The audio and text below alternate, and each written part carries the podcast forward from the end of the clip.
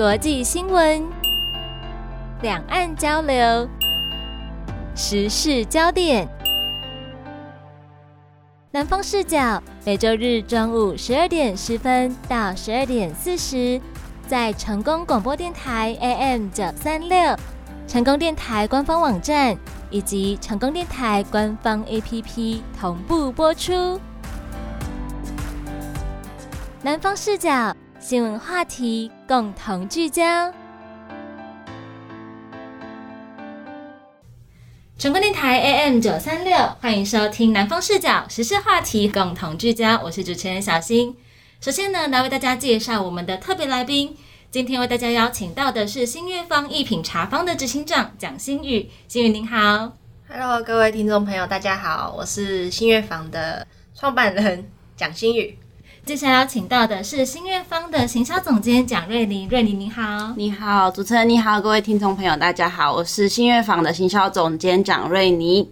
最后呢，为大家邀请到的是资深媒体人刘子安，子安哥您好，小新好，两位来宾好，还有各位线上的听众朋友大家好。今天要跟大家聊的这个话题呢，其实跟你每天的日常生活都是有关系的哦。然后来说到在二零二三年去年的十月二十六号。中国保健协会茶产业与健康分会成立大会暨健康茶高品质发展研讨会呢，在北京召开。会议就聚焦了茶跟健康消费市场，就新时代茶产业的高品质发展来进行了探讨。会中呢，也针对了传统茶如何年轻化来提出讨论。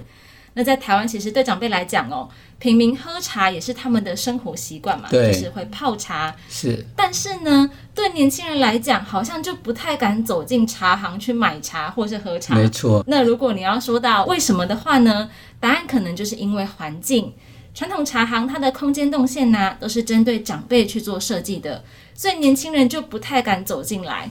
那要如何让年轻人来重视传统茶艺，就是一项重要的课题。是的，因为像我，我就没有走进传统茶行，所以你没有到茶艺馆去泡过茶。以前是在人文茶馆工作，可是它跟茶艺馆其实就不太一样，有差别。对，所以就传统茶行我也没有进去过。所以你看过那个阿公店泡茶的吗？我看过长辈在家里面泡茶，就是会有一个很大的盘子，然后什么水管啊，然后有各种的壶啊、道具啊等等的。对，我们的年代哦，因为我们有茶具嘛，我们年代有时候那些茶艺馆，嗯，就是哎，那是咖啡馆了，可是它是你几个人坐在一桌，然后你要泡什么茶，就在那边泡。可那茶艺馆后来慢慢的就四维，因为就是咖啡馆，还有饮料店就去替代了，所以现在年轻人对那种有些茶艺馆都没办法有点印象。不过今天请了两位，他们很年轻，还投入到这个行业里面。对，今天两位来宾是这方面的专家哦，所以今天要跟大家好好的来聊一下。因为说到年轻人，其实年轻人大部分都跟我一样会喝手摇饮料嘛。你可能去了之后跟他说我要一杯无糖精选，三分钟你就可以拿到手了。没错，喝手摇饮料的人很多，但是呢，品茶的人好像就很少。那当然，两岸都会注意到茶艺需要受到更多年轻人重视，它才可以继续流传下去。没错。所以今天呢，就要邀请两位年轻人来聊一下年轻人跟茶艺。那说到两位，其实两位真的很年轻耶，可不可以再跟大家自我介绍一下呢？大家好，我是新月茶坊创办人蒋新宇，也可以说是执行长。那在我这个阶段要去投入一个茶产业，其实。没有想象中的那么简单。是，那因为我本身我是长隆大学航运管理学系，所以其实跟茶产业完全搭不上边，是两个路线。对，完全是不同的区别。但是也不能说它跟我们的日常生活中没有结合，因为其实以年轻人来说，大家喝手摇饮喝习惯了，你去每一间的饮料店，你可以发现说，其实点纯茶类的人还是很多。对，所以大家每天。在台湾来说，饮料店来说，大家喝茶的比率其实是很高的。只是大家听到“喝茶”两个字，就会觉得他应该要坐下来。那现在这个阶段，因为我也毕竟才还没三十，对，所以还还没三十，即将要迈入三十的这个阶段，那刚好也是有这个机会，然后可以慢慢的去接触茶产业。所以我觉得这个部分就是。我想要继续去探讨的，这个跟年轻、跟所谓的老人、跟中年的，其实我觉得没有太大的关联性。单纯对这个产业有兴趣，然后想要为他投入、为他做一点奉献的感觉。对，没错。是那瑞尼呢？大家好，我是新月坊的行销总监，我是瑞尼。对，那其实像刚才新宇所说的，大家喝茶类的方面还是蛮多的，因为毕竟纯茶类其实大家平常都会喝，所以很多年轻人会把喝茶。联想到可能比较是长辈等级的人一个文化的方式去进行，可是其实像现在有蛮多茶坊或者是一些茶馆，都是用一些比较年轻的方式去做一些呈现，比如说自己一个人泡茶，或是用酒杯去呈现不同的茶饮。对，所以其实现在年轻人也逐渐开始回归到喝茶的文化，这也是我们一直在探讨的一个部分。是因为其实我有事先去搜寻了一下茶坊，我就很好奇现在。大概都是以什么样的形式在经营？但是发现现在有很多新的，就是它看起来跟你想的那种文青咖啡馆也是长得一模一样，没错，但各具特色也。因为时代在变化嘛，对，时代在变化，就与时俱进这样。那刚才他们两位哦，还好后面有补充，他们很年轻，不然一般人以为专家是很年长，那种 就是没错，没错，很资深的样子，然后在家泡茶，然后都是九零后，对不对？一 九一九九零，对对对对对对对，九零后没有错，没有错，没有错，没有错。大家可能都会觉得年轻人就是习惯去手摇店买饮料了，所以我就比较好奇，两位是什么时候对茶叶、茶文化产生兴趣的呢？其实我们从小时候就跟妈妈一起喝茶，是那因为妈妈她的工作性质，然后时常会有一些送礼需求，甚至是有些公司会送她茶叶。那妈妈她喝茶也喝了三十几年有了。她也是，就是从小带着我们这样子喝茶。那其实我们一开始接触的都不是台湾茶，我们都是接触普洱茶比较多。其实普洱茶在很多人的印象来说，会觉得它就是超扑的，就是会有那个重的，会有那个霉发霉的那种味道。那是因为我们台湾的气候跟各方面天气影响跟保存的方式会有关系。可是我喝到的普洱茶，我自己是觉得那个味道我很喜欢。因为其实我从以前到现在，我几乎很少会在饮料店去买纯茶类的茶，单纯的什么红茶、绿茶，对对，那个我没有办法接受。是，对，因为已经试了很多次，就是试完不是喝了睡不着，不然就是喝了胃痛。就是以台湾茶来说，对我来说，我会觉得那个比较不是我可以接受的茶类。那所以从以前就跟着妈妈这样子喝茶，喝到现在，虽然年纪也没有很大，但是就是。已经可以稍微去分辨说，哦，什么茶是适合我自己的。虽然是一个茶，但可能你有不同的人喝起来，有些适合你的体质，或者是适合你的身体状况。他刚刚讲的，有时候普洱茶草铺啊，哈，可能是他们小时候啊。小时候喝的茶的等级没有那么高，他 们现在喝茶等级越来越高了，所以现在这个什么，当然门槛就越来越高了，就可以感受到这个茶的美好。因为说到普洱茶，我以前有在一间非常知名的人文茶馆打工过，他们会卖普洱茶，就是那种现场帮你冲的那种，那个味道真的是让我从此不敢喝普洱茶。所以你刚一讲说超扑鼻，我马上就好像闻到那个味道。对，它的发酵跟保存的方式，那因为台湾的气候比较潮湿，所以。如果说呃我茶叶买回来我没有适当的保存它的话，其实它很快就会因为空气中的这些湿气，让茶叶有那个霉味。嗯，所以其实很多普洱茶大家印象中的那种味道，其实是所谓的霉味。对，但是不见得所有的茶都会有那一个味道。味道。对，所以我是觉得。买回来的茶，自己要知道说要怎么去保存，对，跟存放。他刚才提到那个小时候，他们就跟着妈妈喝茶，对，我们就想到一个画面，人家小时候旁边带个小孩是在吃棒棒糖，那这两个人是在喝茶。刚才欣欣讲的是普洱茶，那瑞妮也是对普洱茶开始入门吗？还是你的感觉是跟执行长是不一样的？嗯，因为我们毕竟母亲她从小就是喝普洱茶长大，所以我们小时候也就是都跟着她一起喝不同种类的普洱茶，入门款，对，入门款，对。但我自己本身是比较喜欢，比如说熟茶类的红茶，对，或者是普洱茶。那像我近几年来有接触到一个白茶，我觉得也是我自己蛮喜欢的一个比较清香风味的感觉。其实茶叶的话。呃，说真的，它没有好坏，只有适不适合自己。毕竟有些，比如说像女生体质比较偏寒的，她可能就比较不适合喝清茶类的，她可能体质就比较喝熟茶。那像有些男生的话，体质比较燥热，那他当然就可以选择清茶类的。所以其实没有不好的茶，只有适不适合自己的茶。我都没想到还有这个学问呢，就是原来我这个体质不适合喝我喜欢喝的茶。不可能要看旁边你跟谁喝茶也是蛮重要的。呃，对那个茶的伴侣也很重要。对，如果说你旁边一个颜值很高的，你对他很有好感的，就降一下火气。你喝白开水都会觉得很好喝。对。那就想要请教瑞妮哦，你以前学的是什么专业呢？我之前大学是演艺事业学系，跟茶叶其实完全没有相关。对。所以有很多的广告啊什么之类的，自己拍都有没有都有茶，然后不是一般的茶杯。他刚才提到说用酒杯泡茶嘛，哎，这个也是蛮特别的。我觉得酒杯真的颠覆我的想象，因为我对喝茶就是拿那个陶吗那种烧制的小杯子，小茶杯，或者是那种什么搪瓷对之类的小小的茶杯这样子喝。高脚杯，等一下可以跟大家好好的聊一下。是。那想要请教两位，你们大概是几岁就开始接触呢？几岁开始接？应该是说差不多，大概在国小、国中开始吧。刚刚有说就是妈妈职业的关系，所以其实我们会时常到她的公司去，然后就会跟着她一起喝茶。那也就是从小就觉得，哎，喝了味道还蛮喜欢的，然后就这样子跟着她一起喝，一起喝。所以其实喝到现在也喝了将近有。快二十几年了吧？哇，已经是资深的，算是喝茶的专家。对，从喝茶到对茶艺产生兴趣，这个中间是不是有一个转变呢？应该说，因为原本就读的科系就是跟这个产业完全没有相关。台湾有学校是专门在教茶产业相关的科系，那其实我们本身都不是读这个科系的，但是。后来会接触到这个，其实也是因为妈妈她有一个梦想，就是她希望说她退休之后有一个茶馆，这个空间是可以让她退休之后以茶会友，用比较分享生活的方式去跟大家分享茶。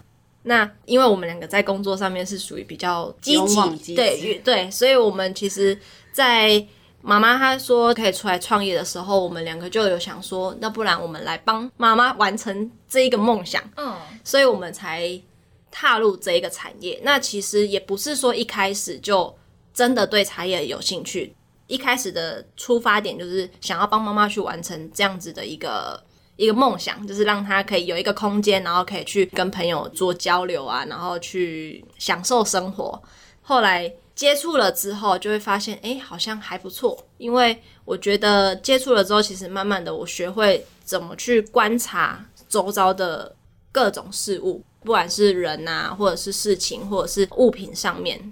举一个很好笑的例子，就是以前经过路边，不会去注意旁边的行道树，不会去注意旁边的路树，也不会去注意丢在路边的一些木头、树枝。可是自从接触了茶产业相关之后，我发现我开始慢慢会去注意这些周遭的小东西。是，那这个也是没有踏入这一块，我就不会在现在这个阶段去注意到这些平常我们不太会去注意到的小细节。所以他已经有投入了，那种职业病已经开始。而且我觉得会让他更能够去发现美的感觉。对，你去看别人看枫叶或看樱花叶，你会想说，哎，它的叶子能不能变成茶叶啊？是不会，可是就会觉得，哎，这线条不错，好像可以把它拔回家。里面的这个茶方的一些成色可以参考一下。对对对，可能有机会的话，主持人可以到新业坊去参观，或者是说，因为我们的节目播出完了以后，我们会有文字、照片的内容，大家可以参考一下。听不如等到现场去实际感受、体验一下，这是最直接的。是没错。那想要请教瑞妮，你也是因为这样子就对茶艺？产生兴趣，甚至想要把它当成是你的工作吗？对，就是像姐姐讲的，其实我们两个开这间茶坊的初衷是因为妈妈。对，那一直在习茶的路上，我们遇到了蛮多贵人，不管是包含茶器具或是茶产业，我们去学习的过程中，可以去学习到蛮多不同面向的事情。对，包含比如说做茶的细致度，然后跟一些。不同文化的一些撞击，这对我们来说，对现在的年轻人来说，都是一个蛮新鲜的东西。那其实我没有真的去学习到茶道这一个部分。那因为像新宇有去学习茶道，在茶席上面有很多东西，比如说像插花，或者是有一些茶席的摆设，这都是我们一直在不断的去学习的。那不管是借鉴别人已经有的茶席呈现。或者是我们可以看一些不同的茶文化，或者是茶博览会，都去学习这样子的活动。其实蛮多人就会想说，年轻人要创业本来就是一件不简单的事情。对，更何况你们投入的是一个大家感觉上年轻人可能不是那么熟悉的产业。那一开始是不是遇到了很大的挑战呢？其实挑战一定会有，因为毕竟是从零开始，就是不是说原本就有基础。虽然有在喝茶，可是你要在这个产业上面去琢磨，一开始没有那么容易，包含到现在现阶段也都是一样。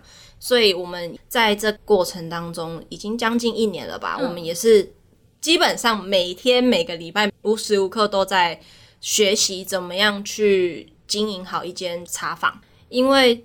这个产业茶的世界真的是太深太深了，不管是从茶叶的制作，然后我们所谓的茶种，然后跟茶品相，然后跟所呈现出来的六大茶，或者是可能到器具上面，每一个环节它都是环环相扣的。那每一个环节上面，它都是必须要去钻研，要去学习。那因为我也是。开始这个产业之后，我才真的踏入，然后投入去学习，然后每个礼拜去上茶道课，这样子一步一步慢慢学到现在。那我自己是觉得说，这个产业其实真的学不完，包含连我的老师都说，其实茶的世界真的是太大太大了，你没有办法说在一时半刻，或者是五年甚至十年之内就可以学得起来。包含我们老师现在也都还在学习的阶段。因为有些东西其实是可以继续再去做延伸的，包含使用的器具，然后你所要呈现每一次带出场的花，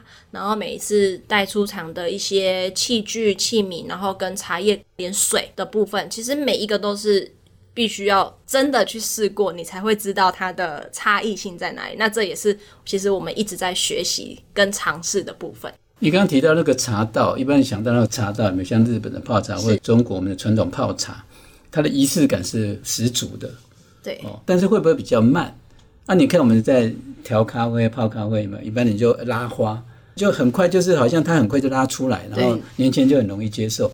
那你要看很多人在调酒。有没有手摇酒就很帅，然后那个什么那个酒酒瓶碗，对对对。那我在想说，以后他们调茶会不会三个茶杯，那变魔术来换来换去？这是我随意讲的。但是你刚才提到一个重点，就是说，其实茶道它是一直在衍生，一直在提升，一直在一个变化。其实任何行业都学不完。所以呢，两位其实真的非常的厉害。我觉得从一开始，从喜欢喝茶，然后到研究这些东西，甚至呢持续不断的学习，才可以呈现出这一间茶坊，让大家来做体验。这种投入是很重要的了。是我经常举一个例，比如说一个公园里面呢，你在公园里看到很多的形态嘛，有人在那边去跳舞嘛。那我以前听到一个故事嘛，有一次一个圈圈里面有人在跳舞，有人在学太极拳，有人就在旁边就是走路，你知道吗？那有一个学太极拳的中年人说：“哎，你过来学一学，这蛮不错的。”他不用，我要走一走就好了。结果那个圈子太极拳的那个里面有人经过了十年，有人已经学当了教练，又得到世界冠军，然后又去开道馆。然后这个在散步的人散了十年，他还是在散步。是，所以我的意思是在这个空间里面，你同样花时间，你投入了以后，但是你能不能够有成就，或是你们能发扬光大，这个是有点学问的。刚才新有提到他投入嘛，哈，我想到你看他，他很年轻，其实。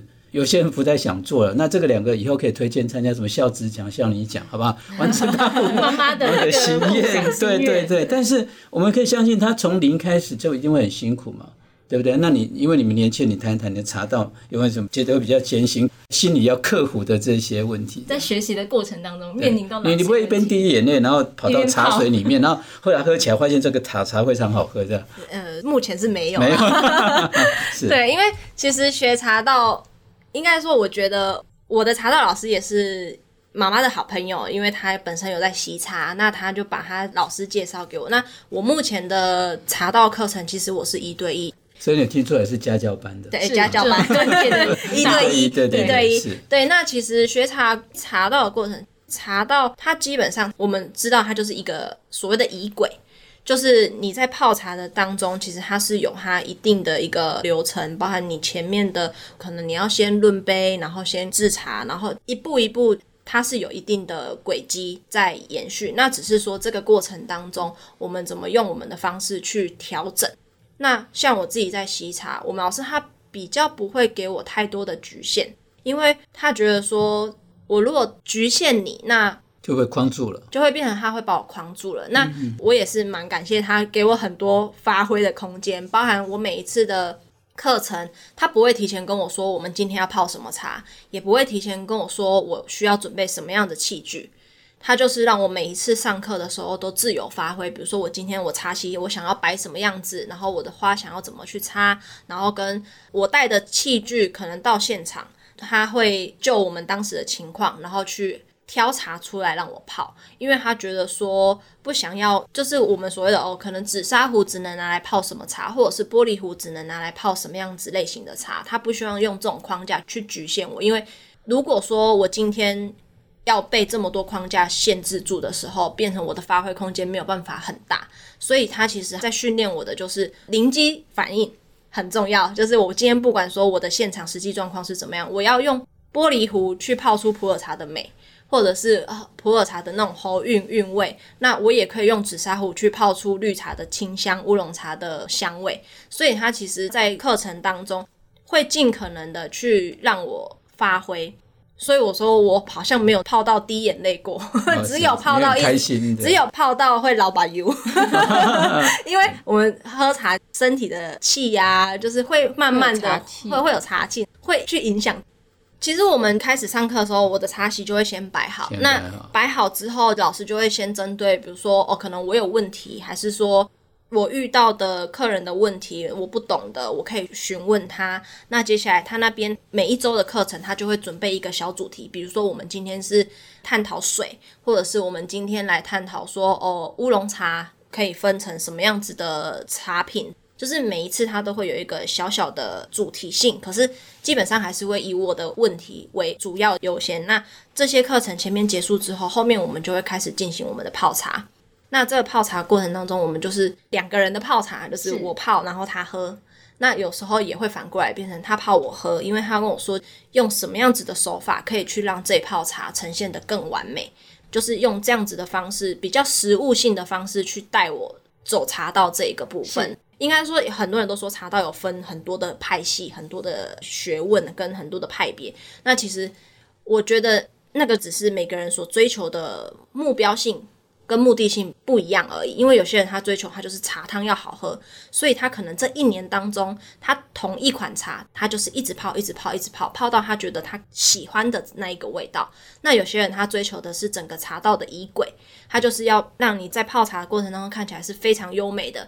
茶汤好不好喝？不见得，但是喜欢观赏性，对他就是比较偏对仪式感的那种，可是就是比较偏观赏型的。那有一些甚至他就是比较讲究的是你整个茶席呀，然后跟各方面啊，然后甚至有一些人是为了要比赛而去洗茶。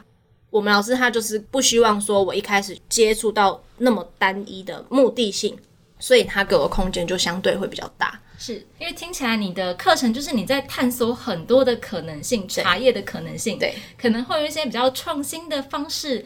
来泡茶，看泡出来是不是可以得到一个新的大家会喜欢的那种感觉？对，没错。因为我觉得，如果你只是固守一套的话，可能久了之后就会有点失去活力。对，就好像大家都一样。对，没错。对，但是如果你可以发现一些新的，大家就会对它有兴趣了。对，没错。那想要请教两位，就是你们觉得从创立茶坊到现在，你们所遇到最大的挑战是什么呢？我觉得，因为我们开在的地方算是一个观光地区，是，所以其实那边很多外国人。那其实外国人对茶是有一个憧憬，所以他们有时候会来茶坊，就是说我就是要指定哪一个地区的茶类。但因为我们自己本身我们不是茶农，所以我们没有那么大的茶的产量。对，所以我们都是一直在不同的茶商去那边去试到我们自己喜欢的茶，所以目前店内的茶类其实没有到那么的丰富，没有到那么的多。要在一个观光地区，然后每一个进来都指定某一个地区的话，我觉得那是现在我们比较困难，然后也比较有点难突破的一个方向。有在喝茶的人，他会固定的，他们会喜欢那一个地区的茶类。对，那反而在观光地区的话，我们需要照顾的比较是大家比较受众的人群这样子。对，所以在选品的部分，会是我们现在茶房一直想要突破的一个困难。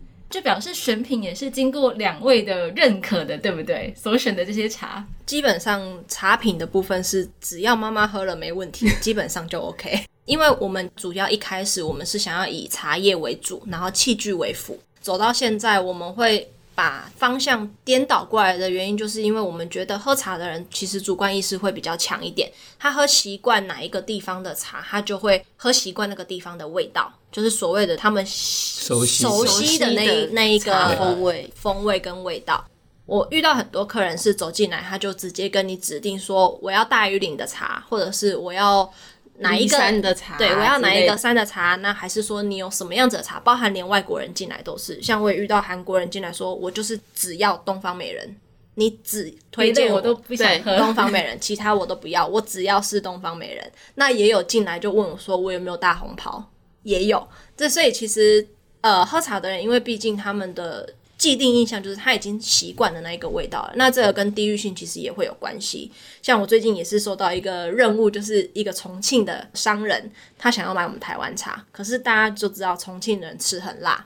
那很辣有可能会去影响到他的味觉，所以如果我台湾茶我挑比较清香型的茶，可能对他来说他会觉得没味道，无感，对，味道会觉得重，对，会觉得完全没有味道。那是不是我在这方面我就是可能要推荐他，比如说焙火味比较重一点？对，对。不过他们提到一个，因为实际去经营以后才会知道问题所在嘛。他们提到一个，就是有些人喝茶他既定的印象或者是那个味道，那这些都是你根本骗不了他的。嗯，所以其实。